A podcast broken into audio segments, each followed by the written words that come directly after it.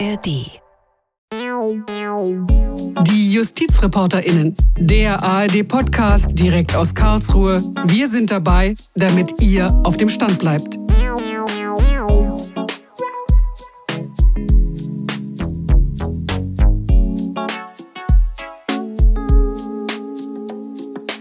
It makes no sense. It doesn't fit. If it doesn't fit, you must acquit. If it doesn't fit, you must acquit. Wenn es nicht passt, müsst ihr ihn freisprechen.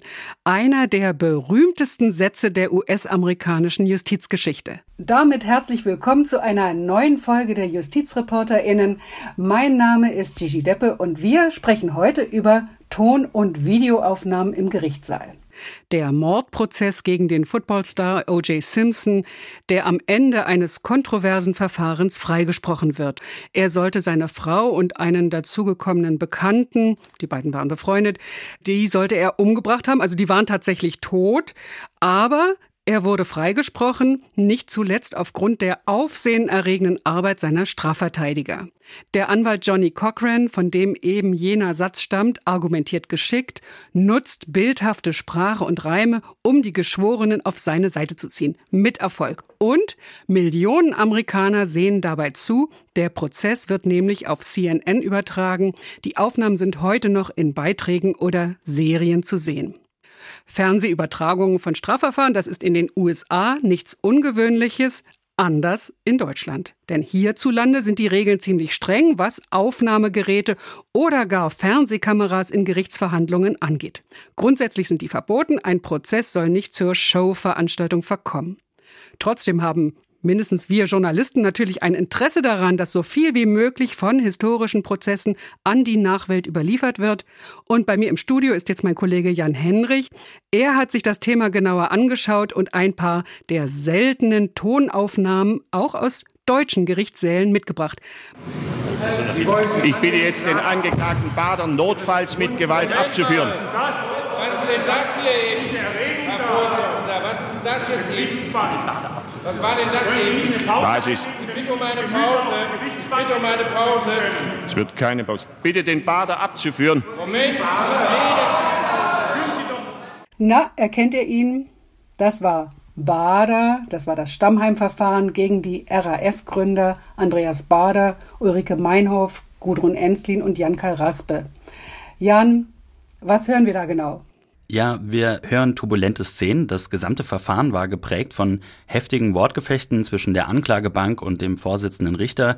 Später im Laufe des Verfahrens ist das Ganze sogar darin gegipfelt, dass einer der Zeugen über den Richtertisch gesprungen ist und den Vorsitzenden Richter zu Boden gerissen hat.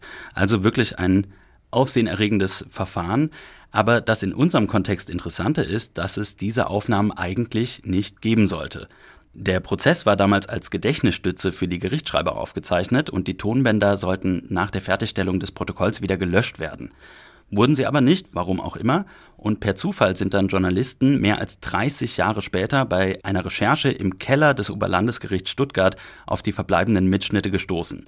21 Tonbänder insgesamt, die nach langem Streit und der Genehmigung aller Beteiligten dann letztlich auch veröffentlicht werden konnten. Aber wie gesagt, solche Aufnahmen und Veröffentlichungen sind eigentlich untersagt. Also das ist ein besonderes Fundstück, was wir da gehört haben. Du sagst es schon, Aufnahmen sind untersagt. Ich lese mal den Paragraphen vor. Wir wollen hier natürlich keine Paragraphenreiter sein, aber das muss jetzt doch mal sein. 169 Satz 2 Gerichtsverfassungsgesetz Ton- und Fernsehaufnahmen zum Zweck der Veröffentlichung sind unzulässig. Also ist ein kurzer Satz. Es gibt also kein Gerichtstv oder ein Gerichtsradio in Deutschland. Was ist eigentlich der Hintergrund des Verbots? Es wäre doch schön, wir könnten alle wie bei O.J. Simpson mitverfolgen live, wir könnten uns eine Meinung bilden. Es heißt doch im Namen des Volkes, aber das Volk als solches passt natürlich nicht in den Gerichtssaal rein. Ja, für den Hintergrund des Verbots, da hole ich jetzt mal ein bisschen aus. Erstmals relevant wurde das Thema in der NS-Zeit. Laufende Kameras während Gerichtsverhandlungen waren damals eben nicht verboten, sie waren teilweise sogar erwünscht und zwar als Propagandainstrument. Der Prozess zum Beispiel gegen die Widerstandsgruppe des 20. Juli wurde aufgezeichnet und sollte in einem Dokumentarfilm aufbereitet werden, Dokumentarfilm mit dem Titel Verräter vor dem Volksgerichtshof. Aber der Film wurde dann doch nicht veröffentlicht. Und zwar hatte Goebbels das Material vorher zur geheimen Reichssache erklären lassen, weil er die Sorge hatte, dass die offensichtlich einseitige Verhandlungsführung unter Richter Roland Freisler Sympathien für die Widerstandsgruppe wecken könnte. Und nach Kriegsende blieben Tonbandgeräte und Kameras in Gerichtssälen auch zunächst erlaubt. Richter konnten im Rahmen ihrer sogenannten sitzungspolizeilichen Befugnisse im Einzelfall darüber entscheiden. Erst nach und nach hat die Rechtsprechung Übertragungen dann eingeschränkt. Zum Beispiel gab es dann irgendwann zwischenzeitlich eine Regelung, dass Beteiligte den Aufzeichnungen widersprechen können und so weiter. 1964 wurde dann das allgemeine Verbot in ein Gesetz gegossen. Die damalige Begründung dafür lautete, eine Gerichtsöffentlichkeit durch Ton- und Bildaufnahmen könnte die Menschenwürde verletzen und die Prozessführung beeinträchtigen. Also man hatte Sorge, dass der Gerichtssaal wäre nicht mehr der Ort der Wahrheitsfindung, sondern eine Art Bühne und das ist ja nicht Sinn der Sache. Aber jetzt gibt es ja mittlerweile wieder Lockerungen.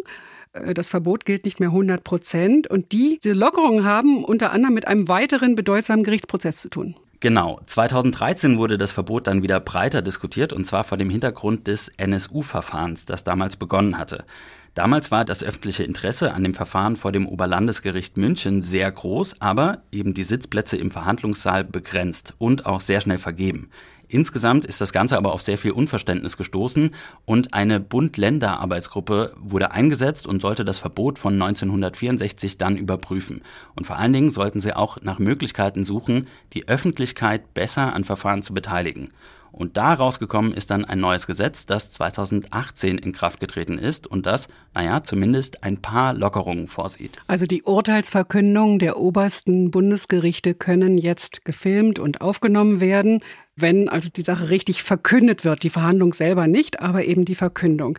Es gab noch eine weitere Lockerung im Gesetz 2018, dass nicht nur die Urteilsverkündungen aufgezeichnet werden können, sondern tatsächlich doch ganze Verhandlungen. Und das ist jetzt unser Thema, darüber wollen wir genauer sprechen. Es wird nämlich in Deutschland eigentlich fast gar nicht gemacht, obwohl es seit 2018 im Gesetz steht. Ja, zunächst mal zu der Möglichkeit. Die äh, Möglichkeit ist insbesondere für die Forschung und Dokumentation von Verhandlungen interessant, weil sie unterliegt sehr strengen Voraussetzungen.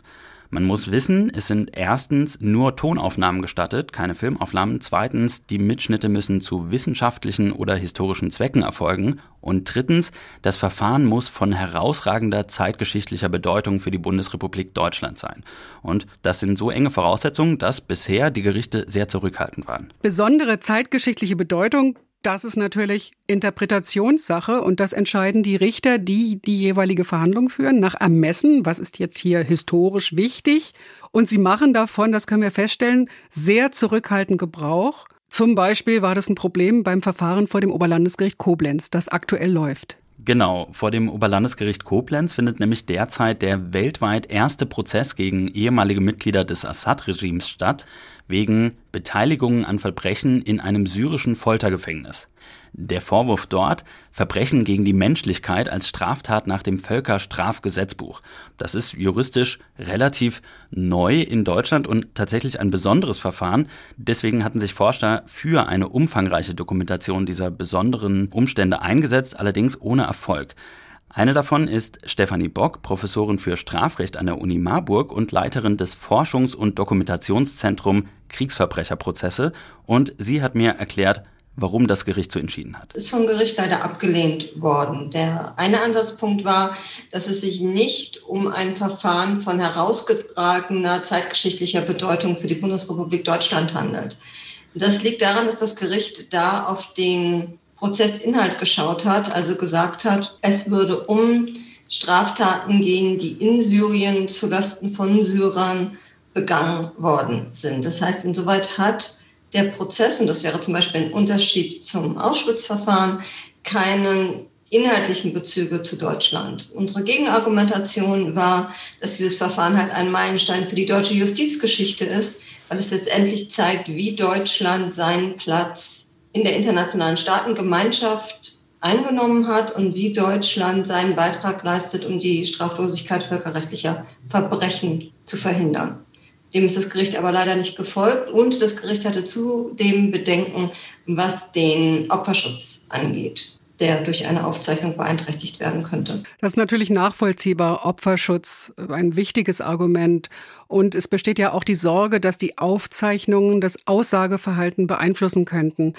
Jan, wann kann denn die Nachwelt eigentlich an die Mitschnitte ran? Geht das schon in der nächsthöheren Instanz, vielleicht bei der Revision am Bundesgerichtshof in Karlsruhe, dass der dann den Mitschnitt aufruft und sagt, ja, also hier hat die untere Instanz, hier haben die Richterkollegen am Oberlandesgericht nicht sauber genug gearbeitet. Das wäre schon auch ein Problem, wenn sich die Prozesse dann in Karlsruhe verkomplizieren. Genau das geht eben nicht. Also die Aufnahmen dürfen nicht zu prozessinterne Zwecke genutzt werden. Sie dürfen auch nicht für tagesaktuelle Berichterstattung zum Beispiel genutzt werden. Also kein Gerichtstv. Der normale Gang wäre, dass die Mitschnitte nach Ende des Verfahrens an das zuständige Landes- oder Bundesarchiv gehen, die Aufnahmen dort verwahrt werden und dort kann man dann mit einer entsprechenden Begründung eine Einsicht beantragen. Was die Bedenken wegen Opferschutz und Beeinflussung angeht, die sind natürlich nicht ganz von der Hand zu weisen, aber hier lohnt der Blick in andere Länder zum Beispiel oder auf die internationale Ebene. Dort funktioniert es ja auch. Bei internationalen Strafgerichtshöfen werden viele Verfahren sogar per Livestream ins Internet gestellt und sind teilweise auch später als Video abrufbar, wie zum Beispiel das UN-Kriegsverbrechertribunal Jugoslawien. Hier hören wir jetzt einen kleinen Ausschnitt aus der Urteilsverkündung 2016 gegen Radovan Karadzic, der unter anderem wegen des Völkermords in Srebrenica verurteilt wurde. Between the days preceding the 11th of July 1995 and continuing until the 1st of November 1995, the accused participated in a JCE to eliminate the Bosnian Muslims in Srebrenica by killing the men and boys of Srebrenica and forcibly removing the women, young children, and some elderly men. Jetzt können vielleicht nicht alle so gut Englisch, dass sie das verstanden haben, aber es geht darum, dass die Anklage nochmal zusammengefasst wird, gesagt wird, was da los war in Jugoslawien. Das ist natürlich etwas ganz Besonderes, zu hören, wie in einem Prozess gesprochen wird, im Original alles zu hören.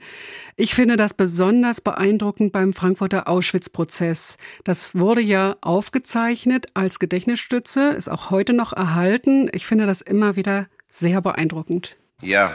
Kannten Sie den Angeklagten? Bitte, darf ich etwas Ja, bitte schön, ja. Bitte, es ist natürlich ständig vorgekommen, das war nicht nur Boger, das war bei allen.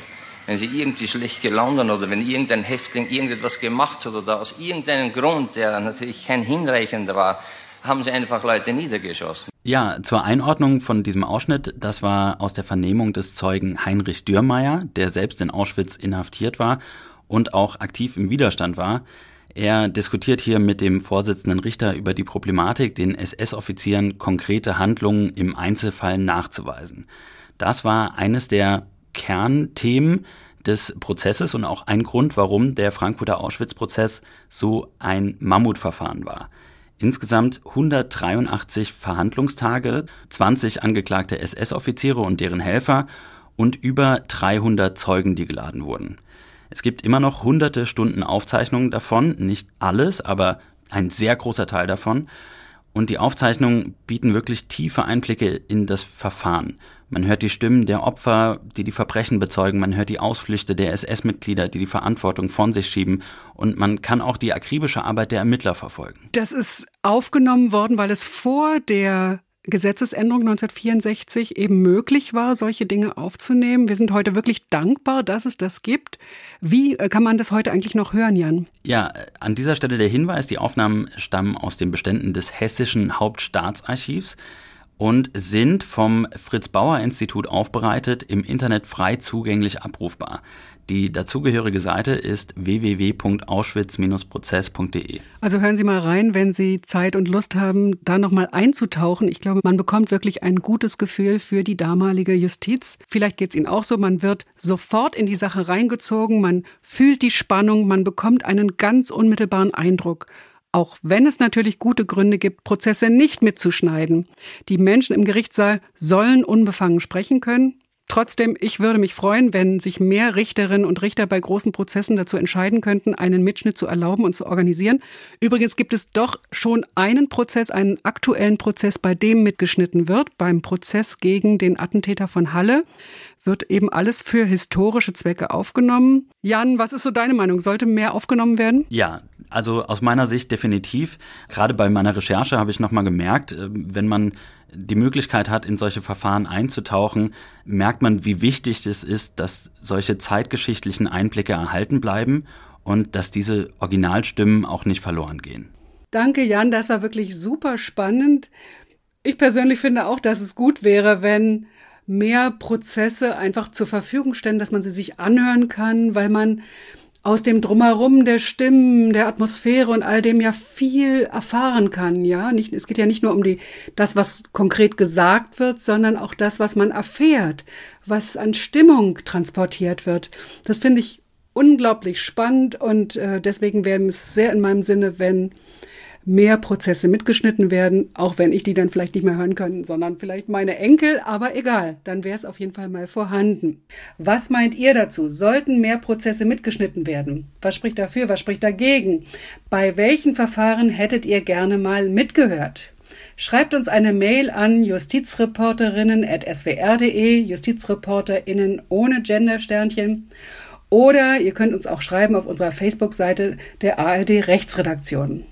Und wenn euch der Podcast gefallen hat, abonniert uns und empfehlt uns weiter. Nächste Woche sprechen wir über das Impfen. Gibt es eine Pflicht, sich impfen zu lassen? Kann mich mein Arbeitgeber zum Impfen zwingen oder darf ein Restaurant nur geimpfte Menschen reinlassen? Impfen ein super spannendes Thema, ein wirklich aktuelles Thema. Und damit bis nächste Woche. Tschüss, sagt Gigi Deppe. Thank you.